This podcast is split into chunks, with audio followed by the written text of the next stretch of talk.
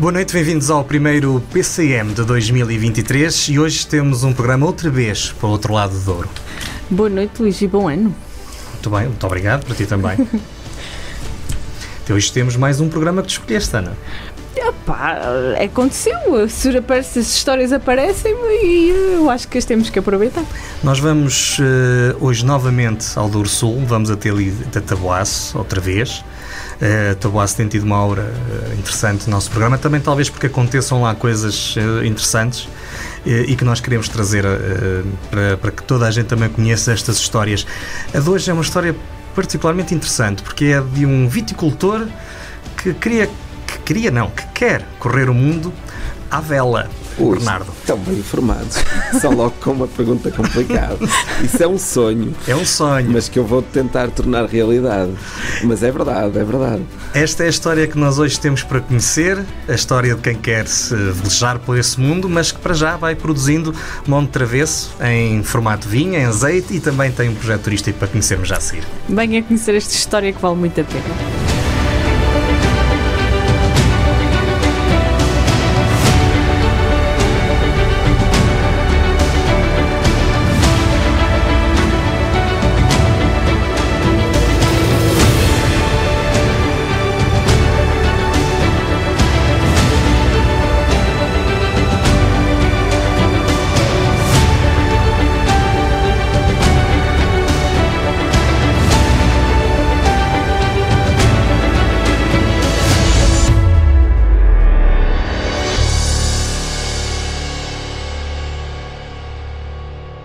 Douro está no seu ADN.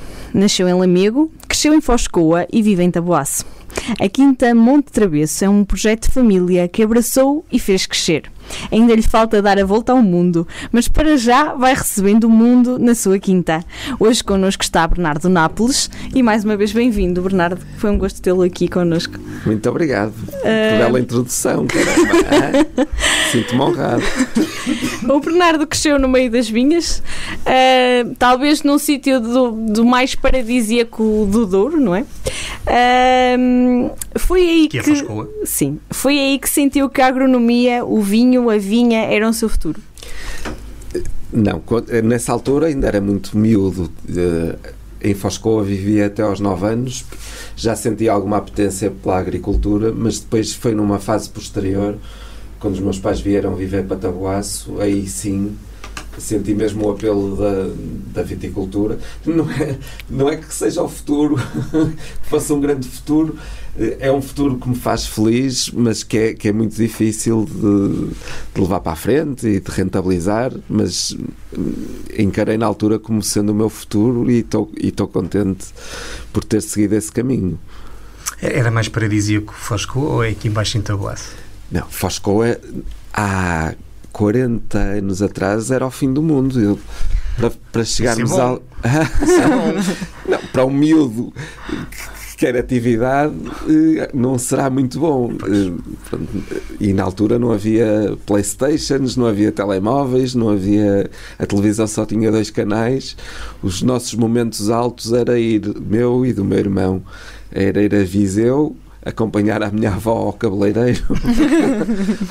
Ou então quando os meus pais vinham passar o fim de semana ao Porto e aí sentíamos mais, mais realizados, havia mais movimento. Mas para chegar da Touça, Vila Nova de Foscoa até ao Porto há 40 anos atrás, como eu disse, havia dias que se demoravam 6 horas, sem, sem qualquer exagero, porque as estradas eram más, tinha que se passar pela, pelo meio da régua, pelo meio de Mesão Frio, por, uh, pelo meio de Penafiel, apanhar o trânsito toda à chegada do Porto. Era, era meio-dia de, de, viagem, era uma, era uma odisseia. A própria viagem era uma odisseia, mas depois víamos movimento e não sei o quê, e era, acabava por ser, por ser engraçado. Fernando, não foi então aí ainda era muito novo, como estava a dizer, mas foi em Santo Tirso quando foi fazer o curso técnico de agronomia, é isso? Não. Foi aí que sentiu o apelo? Sim, uh, quando, quando viemos para Taboaço, eu tava, vivia na Quinta do Monte Travesso, no meio das vinhas, e disse: Não, quero mesmo seguir, seguir isto. E então fui para a Escola Agrícola de Santo Tirso e lá fiz três anos num curso técnico-profissional que eu acho que fazem falta hoje em dia, as pessoas meterem a mão na massa e e aí eu senti que realmente é isto que quero. Portanto, foram três anos muito muito práticos. Claro que também havia a componente teórica, mas, mas veio reforçar a vontade que eu tinha. E pronto, depois da Escola Agrícola de Santo Tirso, vim aqui para Pautado, que é uma, uma referência para todos nós. O que é que retira deste percurso? Deste, feito desta forma. Há bocado estava a falar da, da, de meter as mãos na massa dos cursos técnico-profissionais que hoje não temos. Então, com esse fator tão vincado, o que é que retira desta formação, feita desta forma? Eu acho que cada momento serve para, para contribuir para, para o que nós somos depois no, mais à frente. Ou seja, o facto de ter metido as mãos na massa na Escola Agrícola de Santo Tirso deu o seu contributo, depois aqui uh, a UTAD deu um contributo fantástico. Quer dizer, tudo isto ajudou a construir a, a pessoa que sou hoje e a moldar-me e a, e a definir certos caminhos que, que tenho vindo a seguir. Uh, concorda que a UTAD foi importante para rejuvenescer a nossa região? Ui, completamente. Eu digo isso, já disse várias vezes, os, os, os colegas da, da minha geração têm-no dito e foi, foi ali uma, uma geração que saiu, quer no âmbito da viticultura, quer na, no âmbito da enologia, que revolucionou completamente o que se estava a fazer no Douro. Uh, sem falsas modéstias, uh, aquele período trouxe, trouxe jovens para, para a região, cheios de vontade, bem formados eh, e, e, que mudaram muito a realidade que era na altura para o, para o que vemos hoje em dia. O Douro é visto a nível internacional com, com bons olhos e com muita atenção, e muito se deve a esta geração que saiu da UTAD. Claro que anteriormente já havia sido feito algum trabalho, posteriormente também foi feito um trabalho interessante, mas, mas eu acho que sem dúvida eh, a geração eh, na qual eu me, me, me, insiro acho que fez um trabalho fantástico e tem vindo a fazer. Bernardo, se o TAD não tivesse feito a aposta que fez na enologia, na viticultura, o Douro hoje estava mais pobre? Eu penso que sim, com toda a certeza. Claro que há, há, o Instituto Superior de Agronomia também fez um, um, trabalho interessante, mas quer dizer, a UTAD está aqui no seio da região, uh, desplotou uma série, uma série de coisas que sem a UTAD não teriam acontecido. Muito bem. Segue. Curiosamente, o trabalho na Quinta de Monte Travesso não é o seu único trabalho. Ou seja, não é o trabalho a tempo inteiro. O Bernardo trabalha noutros sítios. há quem diga que sou um bocado louco, workaholic, ou, mas, mas a verdade é que eu nunca trabalhei a tempo inteiro só na Quinta de Monte Travesso. A Quinta de Monte Travesso é o meu projeto de família, mas sempre tive necessidade, quer financeiras, quer também para me abrir outros horizontes, de trabalhar noutras empresas. E, e, e é um privilégio, mesmo hoje em dia tenho, tenho esse privilégio, ou seja, eu trabalho numa grande empresa que é a Symington, que me dá uma visão do Douro da, da, perspectiva de uma grande empresa e por outro lado tenho a minha vivência eh, a título particular em que tenho a perspectiva de um produtor mais pequeno. Então eu conjugo os dois mundos e, e procuro na Quinta de Monte Travesso obviamente eh, tentar fazer aquilo que, que, que fui vendo nas diferentes, nas diferentes empresas onde trabalhei porque Atualmente estou na, na Ciminton, já quase há 10 anos, mas eh, já pude trabalhar com, com outras pessoas de referência, eh, nomeadamente o, o Mário Ferreira, na altura era dono de, de, do solar da rede em Mesão Frio e, e, atualmente é um empresário de sucesso em Portugal. Depois trabalhei durante sete anos com, com uma empresa espanhola que também me deu um, um know-how bastante bom mas sem dúvida a Symington é agora uma, uma referência. Para mim somos os maiores produtores de, de vinha de montanha no mundo. Eh, dentro, de, dentro da região do Douro somos o, o produtor da, dos vinhos do Porto de classe superior mais destacados, portanto a, Symington tem-me aberto muitas portas e tem-me proporcionado eh, ver coisas que só pela Quinta de Monte Travesso não, não viria, não é? Tudo só para percebermos, Bernardo, uh, tem 40 horas de trabalho, ou mais, conforme os, os comuns mortais. Depois chega à sua quinta, ainda vai tratar das exportações, porque vende para fora do país o, o, o vinho, não é? Vai ver como é que estão as vinhas, vai passear pela, pela, pela vinha, ver, ver como é que estão os trabalhos, faz isso tudo ainda. E, e, depois... ah, e muitas vezes antes até de ir para, o, para, para, para o seu emprego. Sim, houve uma altura que aí estava era, era muito violento, não aguentei esse ritmo.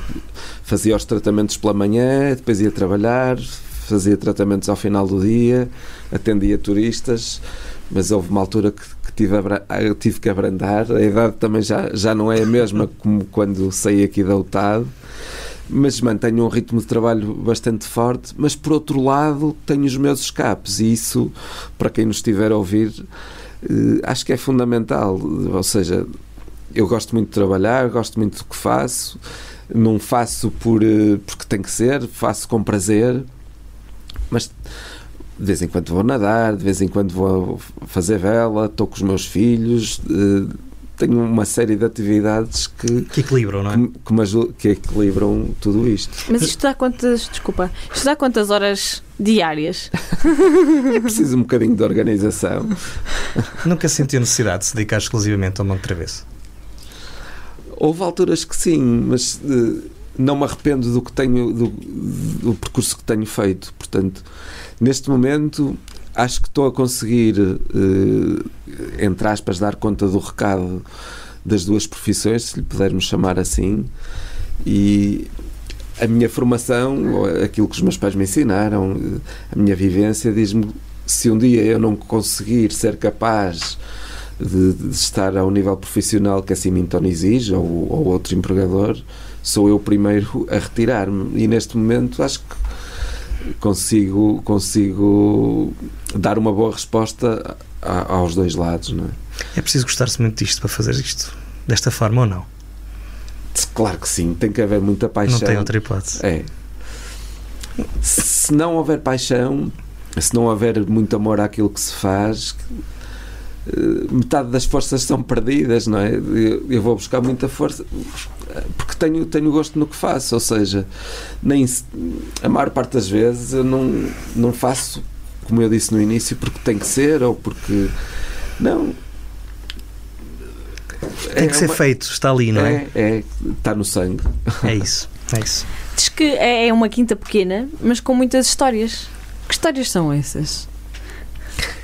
Isso eu conto muitas vezes. A, a, a, quinta é pequena, mas terá uma dimensão média para o Douro. Mas de facto tem muitas histórias, porque quem nos for visitar tem uma série de recantos, tem pequenos museus, quer de, dos equipamentos que eram usados antigamente, quer depois museu propriamente dito da nossa família, onde aparece a farda do meu, de um dos meus bisavós, fotografias de outro, uma biblioteca com imensos livros. Vai-se percorrendo a casa e, e vêem-se imensas coisas dos nossos antepassados.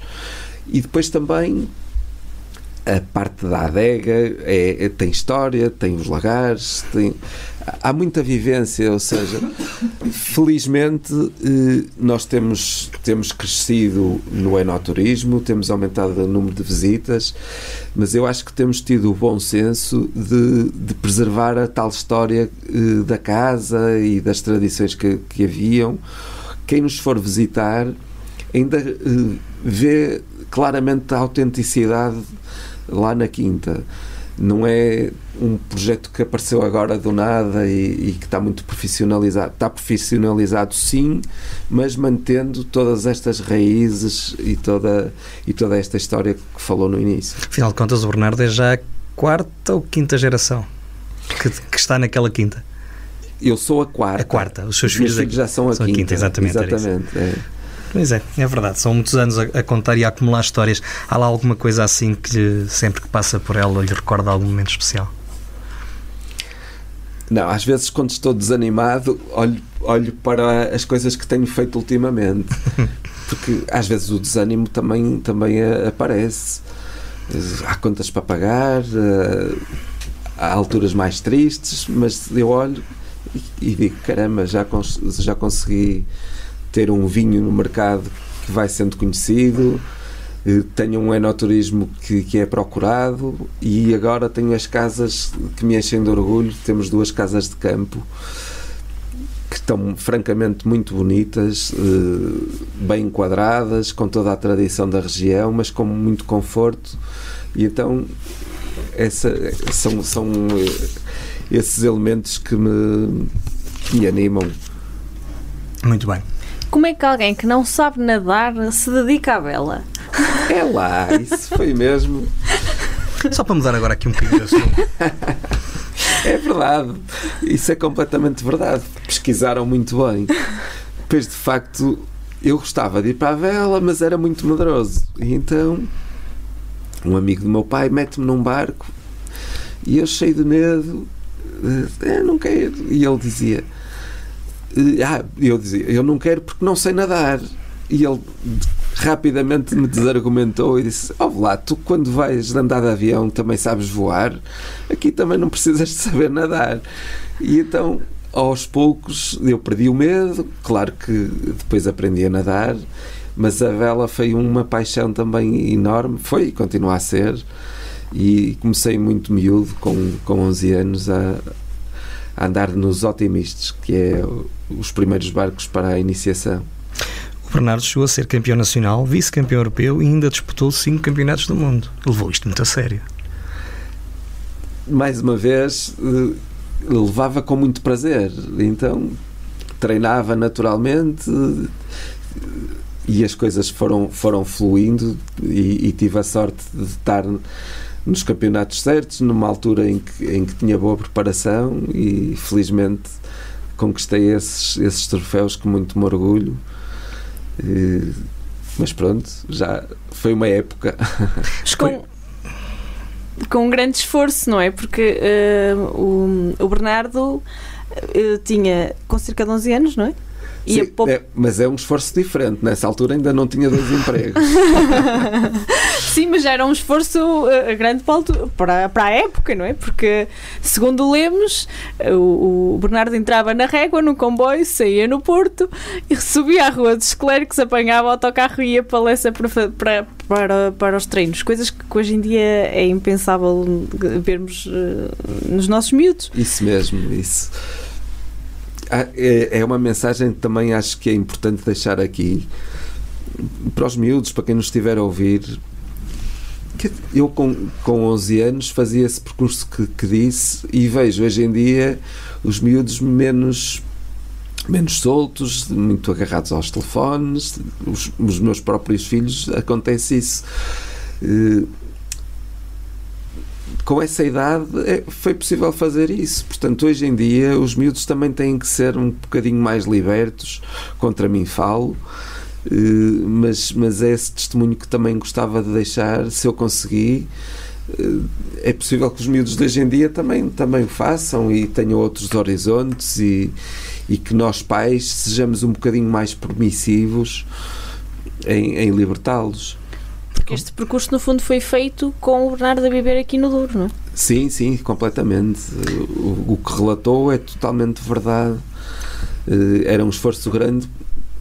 Muitas vezes eu recordo-me de inverno, às vezes sábado de manhã não me apetecia fazer aquela madrugada, mas depois pensava no, no que ia desfrutar a andar de barco e lá ia eu e ia, conseguir, ia fazendo todos os fins de semana. O Bernardo, entretanto, teve um bocadinho afastado da vela e agora está a tentar eh, retomar esse gosto. Não é? Ou não? Sempre mantive alguma ligação à vela. Eh, a diferença maior que existe atualmente é que não tenho tempo para fazer vela de competição. O que eu tenho feito, e fiz no ano passado, fiz o, o curso de patrão de costa. Então estou a procurar ir obtendo as diferentes cartas de, de marinharia para juntar à prática que, que fui adquirindo ao longo dos anos.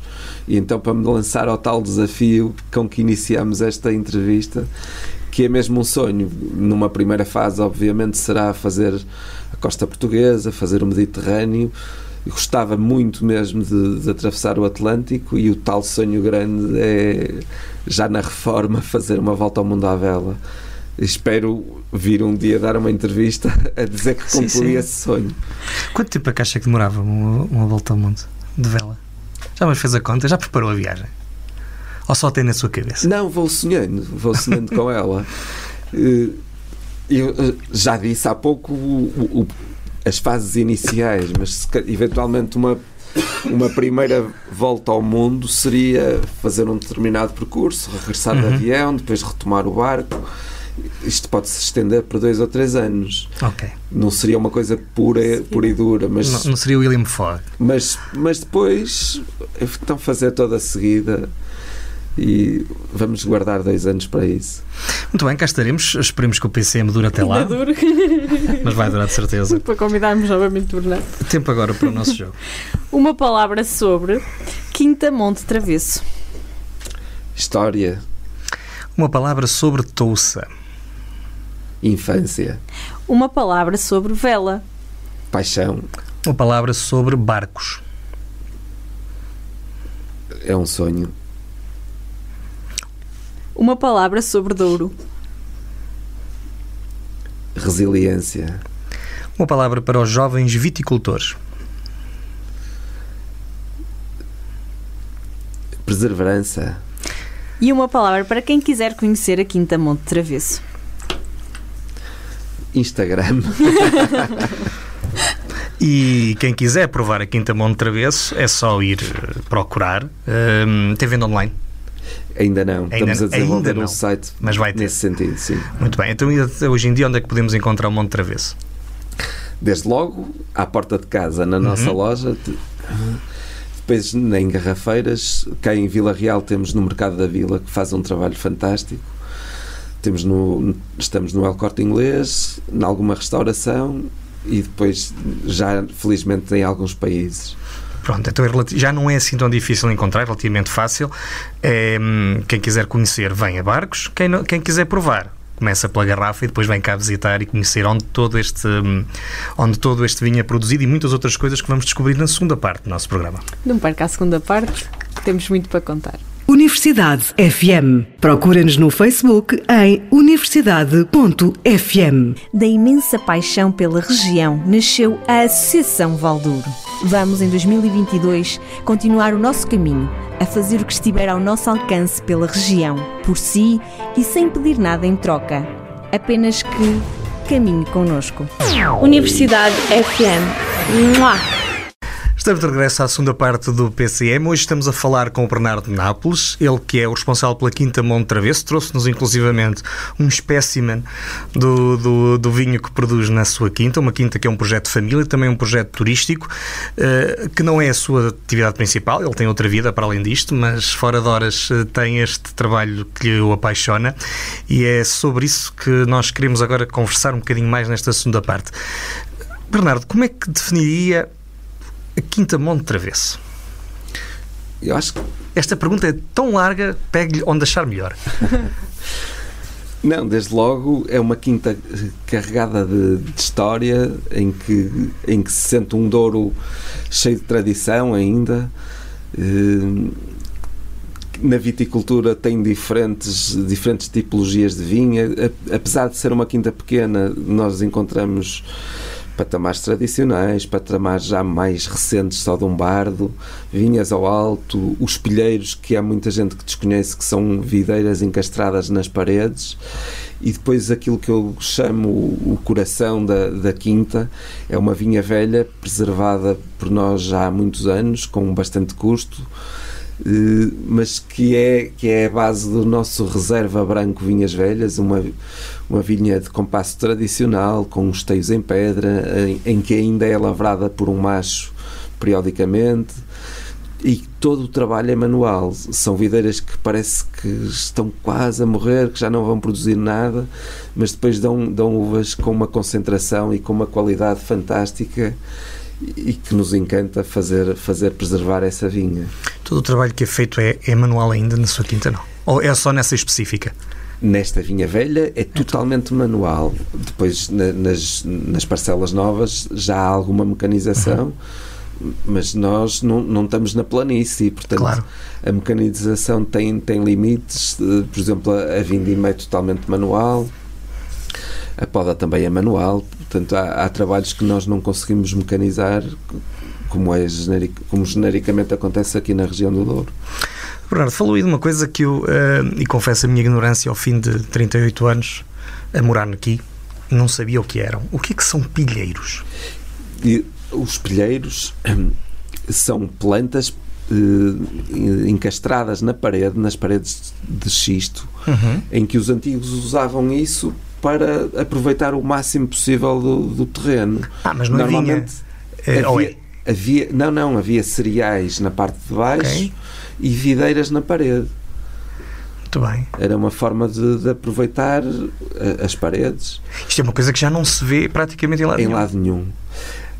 Ou, ou- em alguns sítios ainda se vêem os Uhum. buracos nas paredes, mas sem videiras. E, e nós estamos a tentar eh, renovar isso e, portanto, plantar de novo para que as pessoas possam ver a videira a sair da, da parede de xisto. Engraçado. Ahm, só em, em 1996 é que a Quinta começou a produzir vinho, porque até aí vendia as uvas. Ahm, o que é que fez tomar esta decisão? Não é bem assim. A Quinta produzia vinho do Porto e, e vendia uvas para, para vinho do Porto. Eh, Mas em 96 nós começámos a comercializar sob a marca eh, Quinta de Monte Travesso os vinhos de Oco de Ouro, Ok. Exatamente. Tal como muitas outras quintas o fizeram nessa altura. Foi uma oportunidade de negócio, foi a tal geração que falámos no início que saiu da UTAD e que estava cheia de vontade de começar a produzir os seus vinhos e eu inseri-me inseri aí e daí temos, temos começado com a, com a nossa produção de vinhos de Alcodouro. E foi com eles que se aventurou um bocadinho por aí fora. Porquê é que tinha medo de dizer o nome da quinta? Não, isso é- faz parte das minhas inseguranças porque via achava, achava que a quinta não era suficientemente conhecida não, não era medo, era tipo ah, se calhar ninguém sabe o que isto é E- Mesmo nos Mas- dias em que levava a mala cheia, tinha essa sensação. a bala cheia de vinho De vinho, claro. Sim, sim, sim. Não, ob- obviamente tive que começar a comunicar, mas aos poucos fui percebendo cada vez mais a, a quinta ia sendo conhecida e, e perdi, obviamente, perdi esse receio e, e digo cheio de orgulho eh, que somos a Quinta de Monte Travesso, e, e- mas hoje em dia é completamente diferente do há eh, de 96 para cá, não sei, não sei quantos anos vão, mas desses anos todos para, para trás era, era diferente, não é? Muito bem. Uh, mas há uma história, hum, essa história é uma história muito interessante e que uh, provavelmente, hum, pelo menos já tivemos essa experiência aqui. hum, grande parte do- dos produtores que começaram a produzir vinho DOC uh, tiveram, que foi o levar o vinho, começar por umas caixas. Ah, exatamente, eu posso Eh, contar. Então, quando eu comecei, eh, os, os pais dos meus amigos, se calhar por simpatia, vamos lá experimentar o vinho do Bernardo. E começava por levar as minhas caixinhas ao Porto, só atrás do, do banco. Eram meia dúzia de caixas. E eles começavam a gostar, iam passando a palavra. Depois enchia, comecei por encher a mala do carro e, e a quantidade foi aumentando. Até que chega à altura em que eu digo: bem, isto eh, já compensa eh, contratar um transportador, então mando a minha primeira palete. Isso foi uma conquista grande. Depois posso dizer, tipo, a primeira exportação também foi, foi uma vitória Para muito grande Lembra-se foi para onde? para o Brasil. Para o Brasil. O Brasil tem sido sempre uma referência na nossa na nossa quinta. E- Há também Mas- uma ligação ali daquele, daquele conselho ao Brasil, não há? Ou não? Não há. Não lhe sei dizer. Não, não há. Ok. Mas hum, outra conquista grande foi, para além de já estar a exportar, a primeira vez que eu enchi um contentor sozinho e disse: Ih, caramba, isto está, está mesmo a correr bem. E são, são várias vivências que, que nos vão dando força e que, no, e que nos dão alegrias e, e, boas memórias. Isso e quando lhe reconhecem o e-mail quando está a fazer uma. Ah, não foi, isso não foi e-mail, isso foi um telefonema. Um dia estava a fazer uma reserva para um hotel, então diga-me lá o seu e-mail. E eu disse bernardonapoles.quintademontetravesso.com Quinta de Monte Travesso, trabalha aí, isso tem bons vinhos. Por acaso sou, sou filho do proprietário, mas fiquei cheio de orgulho eh, por, por ver que a Quinta já era, já era conhecida. Portanto... Bernardo, a sua primeira caixa, o seu primeiro contentor e a seguir? O que é que era a seguir? Não, não, o que é que acha não, que lhe vai voltar a despertar essa, não, essa, experiência, essa emoção ainda, que há bocado nos descreveu? Ainda estamos numa fase muito de, de consolidação, ou seja, o objetivo não é crescer muito mais, é, é consolidar o que temos. Okay valorizar o produto que fazemos, que ele, que ele tenha um valor mais, mais elevado, sermos mais reconhecidos no anoturismo, eventualmente fazer mais, mais casas de campo eh, dispersas pela propriedade, mas mantendo sempre o mesmo conceito que é cada casa é única, tem, tem a sua privacidade, mas são estas coisas que, que me movem e, e, que ainda quero, quero concretizar. Quem quiser provar a Quinta Monte Travesso deve começar por onde? Temos um, o vinho de entrada, chama-se Travesso e curiosamente tem um rótulo bastante interessante que é um bobo da corte e que procura transmitir esse, essa descontração, ou seja, como é um vinho de entrada mais fácil de beber, é um vinho para estar com os amigos. Eh, esse será o, o, vinho de início. No caso do tinto, por exemplo, não tem madeira nenhuma, é um vinho fácil, redondo, como nós costumamos dizer na gíria. E esse será o, o, vinho de entrada. E depois, a partir daí, obviamente, vão subindo os patamares para o Quinta, depois para o Reserva uh, Quinta de Monte Travesso, uh, para o Judite. Enfim, temos um, um portfólio bastante grande já que permite as pessoas irem descobrindo desde, desde um vinho mais, mais fácil até ao vinho mais, mais complexo, mais elaborado. Falou da Judite, esse é um vinho que pretende homenagear também alguém da sua família. Sim, o, o Quinta do Monte Travesso Judite é claramente um vinho de homenagem à minha bisavó. É um vinho que só se faz em anos eh, com grande qualidade, é uma produção muito limitada e Porquê Judite? Porque nós, eh, o nosso rótulo tem sempre o, o brasão da família que vem precisamente dessa minha bisavó Judite. Então é, somos conhecidos por Nápoles, sobretudo. A avó era a matriarca da família Nápoles e daí uh, esse vinho de homenagem. Uh, quando é que percebeu que o turismo seria também uma parte relevante do negócio? Eu, eu não sou o pioneiro, eu, eu limito-me a observar o que, vai, o que vai acontecendo na região e vejo que quem está a trabalhar melhor foi abrindo as portas aos turistas e eu eh, fui seguindo e como achei, como acho que a Quinta tem um potencial muito grande, o caminho passa por receber as pessoas lá e, e o enoturismo é uma forma de fidelizarmos os, os clientes, para além de, de, nos dar eh, um rendimento extra, e, sem estarmos aqui a dar. Eh, não há custos de transportes, não há custos com distribuidores, temos uma margem muito maior.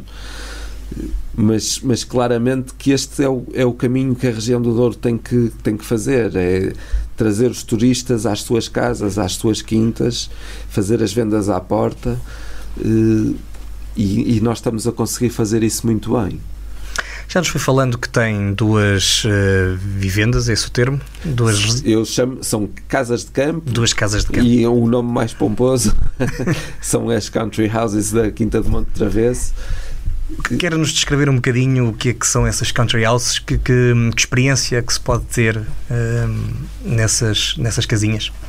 tem, tem algumas particularidades que são, desde logo, eh, casas em xisto, eram ruínas que estavam eh, dispersas na quinta, foram recuperadas e, portanto, quem vier eh, hospedar-se neste espaço sente eh, uma vivência da, da região, obviamente com bastante conforto e, e tem privacidade total, ou seja, em cada casa tem a sua pequena piscina quem ficar hospedado usufrui só do seu jardim, só da sua piscina. Faz questão disso, da piscina, não faz? Faço questão, sim. Eh, eu, eh, antes de fazer estas casas, frequentei vários turismos e continuo a frequentar e vou procurando retirar o que há de melhor de cada um. Eh, mas preocupava-me, por exemplo, quando os meus filhos eram mais pequenos, se faziam barulho na piscina, precisamente na piscina, para outros hóspedes, ou, ou se vinham outros hóspedes e eu não estava confortável. Então acho que esta questão de, de cada um ter o seu espaço é, é um turismo de excelência. E diferenciador e, também. dif e completamente diferenciador. Muito bem. O turismo começa com quartos uh, dentro da casa principal, que hoje uh, é de acesso exclusivo. O que é que tem de especial desse espaço? É isso, já estamos a recuar há muitos anos. E aí o meu pai foi, o, foi pioneiro na Quinta em, em, abrir as portas ao turismo. Era o turismo de habitação na altura, em que os turistas convivem com, o, com os proprietários. É uma, eu considero um turismo mais, mais informal, menos personalizado, que obviamente tem o seu nicho de mercado, mas não é aí que eu me quero inserir. Os meus pais já têm idade, então chegou a altura de fechar esse manter a casa mais preservada só para eles e abrir antes as casas de campo. E daí esta esta decisão. Não obstante recebe ainda em circunstâncias muito especiais poderá receber em casa ou não?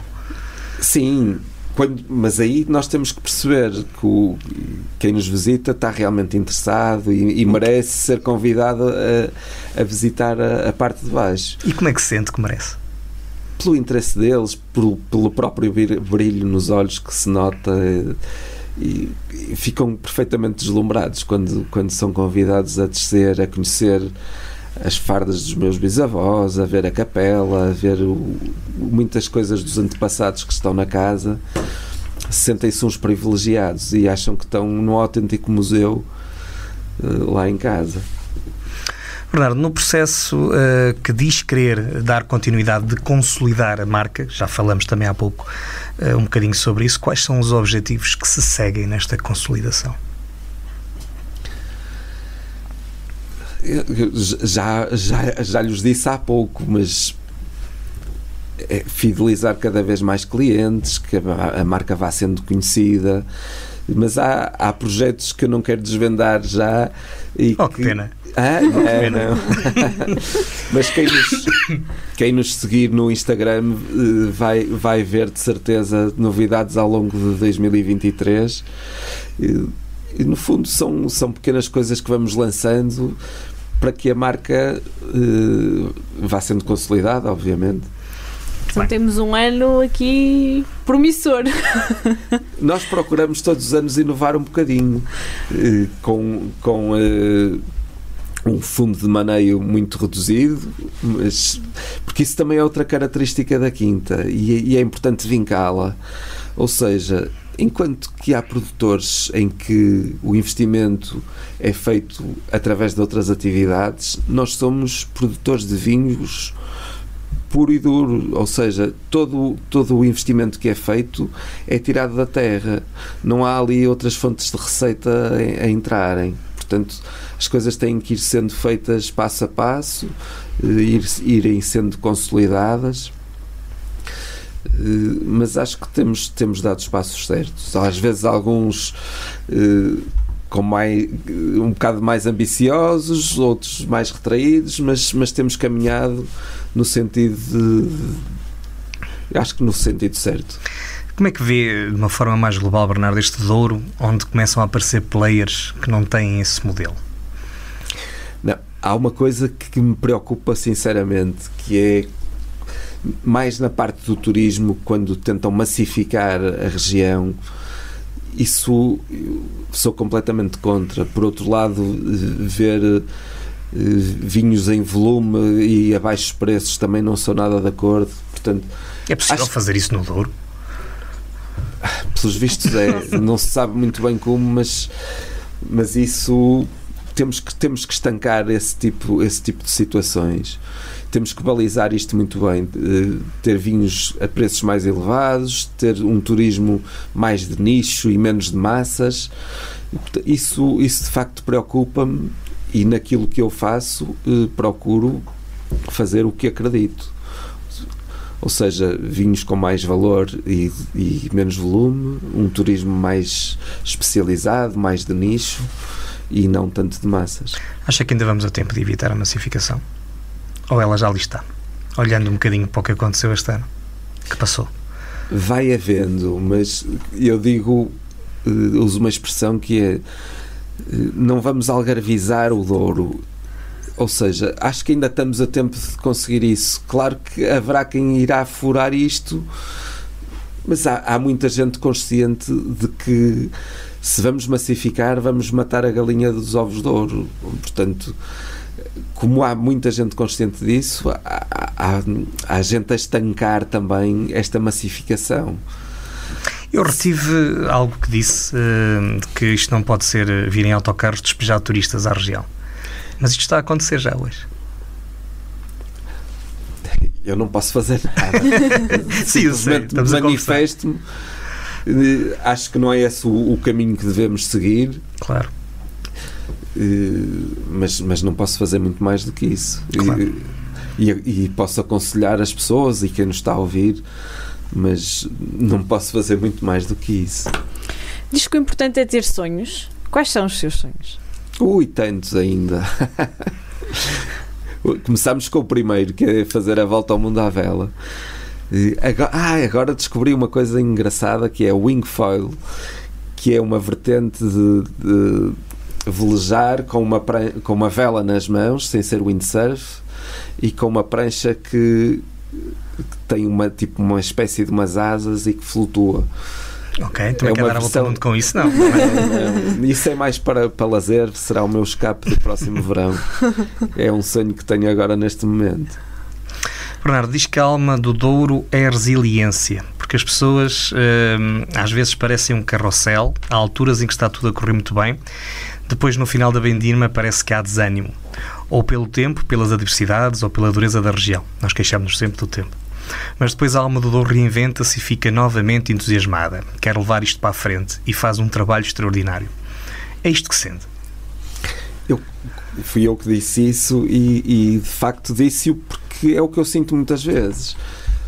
Hoje, por exemplo, estou aqui convosco, estou super animado e, e o carrossel está em cima, mas obviamente que há, que há dias que isto é, é, é um bocado oprimido, é triste, mas depois vem, vêm as coisas que nos animam e de facto considero que é um, que é um carrossel de altos e baixos. E- e- mas, a, mas a gente do Douro, onde eu me insiro, é gente de, de fibra, de resiliência, que acredita e, e que está cá para lutar.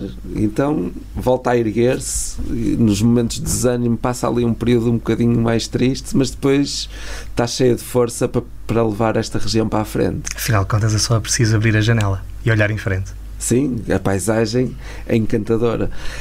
É outra coisa que eu digo muitas vezes. hum, Se eu vir o Douro de uma perspectiva diferente, por onde ainda não tinha passado, parece que não conheço esta paisagem. E, e já fiz quilómetros pela região, e- em diferentes atividades, mas consigo descobrir sempre alguma perspectiva diferente e encantadora É, não é? ou, ou pelo lado onde vejo, ou pela. ou- enfim, temos sempre recantos para descobrir. E enquanto continuarmos a descobri-los, vamos continuar a querer cá estar, não é? Claro que sim, claro que sim. Tempo agora para o nosso contrarrelógio. Contra-relógio. 10 perguntas, um minuto. Queres... Exatamente. Qual é a sua quinta favorita? A Quinta de Monte Travesso, obviamente. Do seu percurso, qual o projeto que mais o marcou, exceto o Monte Travesso? ter estado responsável pela Quinta do Vesúvio. É uma quinta de sonho. Douro Superior ou Cima Corgo? Cima Corgo. Qual é o seu vinho favorito? Quinta de Monte Travesso, Judite. Sítio favorito no Douro? Estou-me a tornar repetitivo, mas não posso deixar de dizer que é a Quinta do Monte Travesso. O que é que faria diferente no seu percurso? Complicado. Eu acho que não alterava muita coisa. Mantinha. Qual é o futuro do Douro?